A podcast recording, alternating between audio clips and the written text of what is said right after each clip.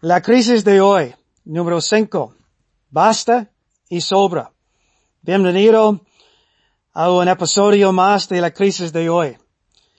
Continuamos en medio de esta crisis COVID-19 y preocupamos muchísimo de lo que nos falta.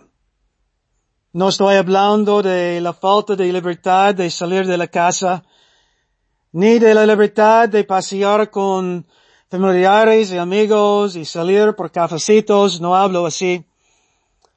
Hablo de algo muy serio. Las historias abundan acerca de la falta de los suministros que hay en los hospitales donde están muriendo muchísimos. Hay una falta de doctores y enfermeros a veces. Hay una falta de personal sano para atender a los enfermos porque muchos de ellos que están atendiendo a la gente están cayendo con la misma enfermedad. Qué triste. Hay que orar por ellos. Hay una falta de camas. No hay suficiente espacio para todos. A veces los enfermos tienen que esperar horas y horas y hasta diez horas o hasta un día entero para obtener una cama.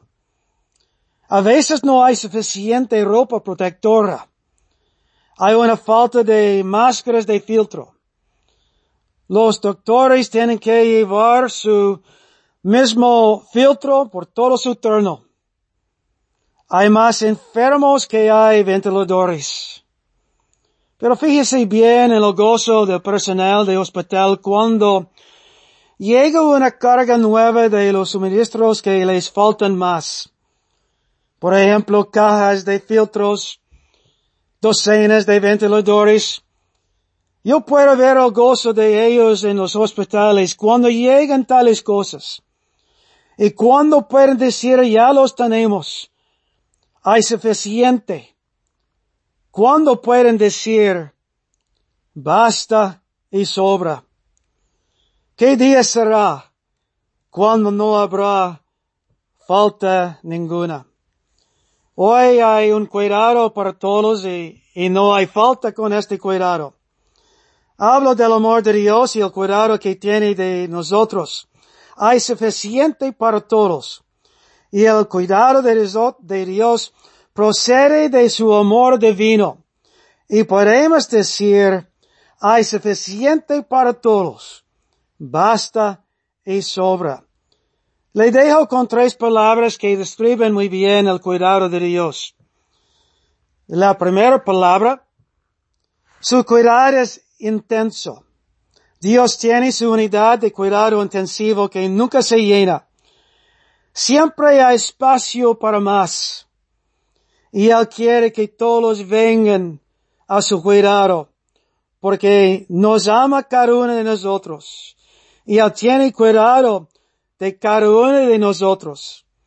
Él ve al pájaro que cae. También sabe todo de sus muchas ansiedades y de su enfermedad espiritual que tiene usted.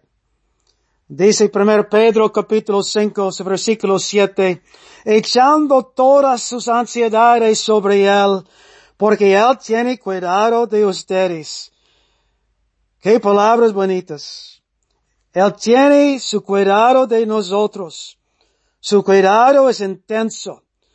Cada momento de cada minuto, de cada hora, de cada día. Y cada día de cada semana. Y cada semana de cada mes. Y cada mes de cada año. Y a través de toda su vida. Dios tiene su cuidado intenso para nosotros. También su cuidado es ilimitado. Juan 3, versículo 16 dice, porque de tal manera amó Dios al mundo y a cada persona del mundo, cada uno de nosotros, desde los grandes a los pequeños, ellos que tienen más años hasta los bebés. Dios tiene cuidado a cada uno aquí en este mundo, es ilimitado y su cuidado incluye a usted Usted está incluido en el, número de ellos que Dios quiere amar y cuidar. También podemos decir que El cuidado de Dios es inmediato. No tiene que esperar por horas en una fila para entrar una inspección un examen. En este momento mismo, usted puede sentir el abrazo divino del, Señor y de Dios. Me dice, ¿cómo es? Dice Romanos 10, el que invocare el nombre del Señor será salvo. De corazón puede hablar con Dios. En los días de cuarentena, no hay muchos con quienes podemos hablar en persona, pero con Dios se puede. Jesús quiere que sea lleno su gozo. Y puede empezar con este cuidado, experimentando este gozo pleno, hablando con Dios de tu corazón.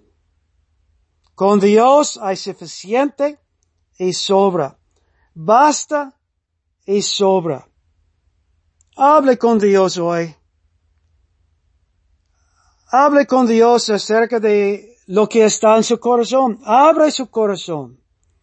Él tiene cuidado de usted.